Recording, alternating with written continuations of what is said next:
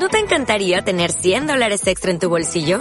Haz que un experto bilingüe de TurboTax declare tus impuestos para el 31 de marzo y obtén 100 dólares de vuelta al instante. Porque no importa cuáles hayan sido tus logros del año pasado, TurboTax hace que cuenten. Obtén 100 dólares de vuelta y tus impuestos con 100% de precisión. Solo con Intuit TurboTax. Debes declarar para el 31 de marzo. Crédito solo aplicable al costo de la presentación federal con TurboTax Full Service. Oferta sujeta a cambios o cancelación en cualquier momento. Esta semana se ha celebrado en Madrid OMEXPO 2018, que no es otra cosa que el evento de referencia en e-commerce y marketing digital. Uno de los temas que más interesa a las marcas presentes en Internet tiene que ver con el conocido GDPR. El nuevo reglamento de protección de datos entra en vigor el próximo 25 de mayo, incorpora importantes cambios y ha pillado a la mayoría de las marcas sin saber muy bien cómo actuar.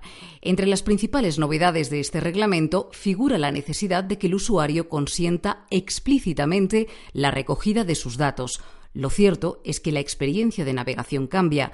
El usuario se ve bombardeado por las distintas webs que le solicitan para modificar la configuración de su navegador, una por una, por no hablar de que las mayores restricciones por privacidad podrían generar una menor oferta de contenidos.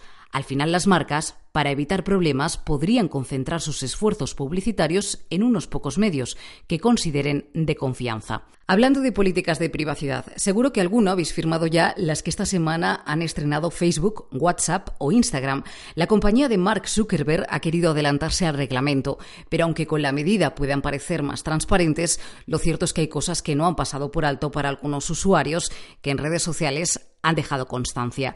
Por si no te has dado cuenta, Instagram registra hasta el modo en el que te mueves por la app y tú lo tienes que aceptar.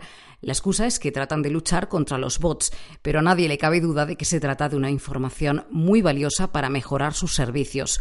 WhatsApp reconoce por primera vez que comparte información con Facebook y en el caso de la red social más famosa del mundo puedes elegir que no se use la información recopilada a través de terceros para mandarte anuncios personalizados. Lo que no puedes evitar es que esa se almacene.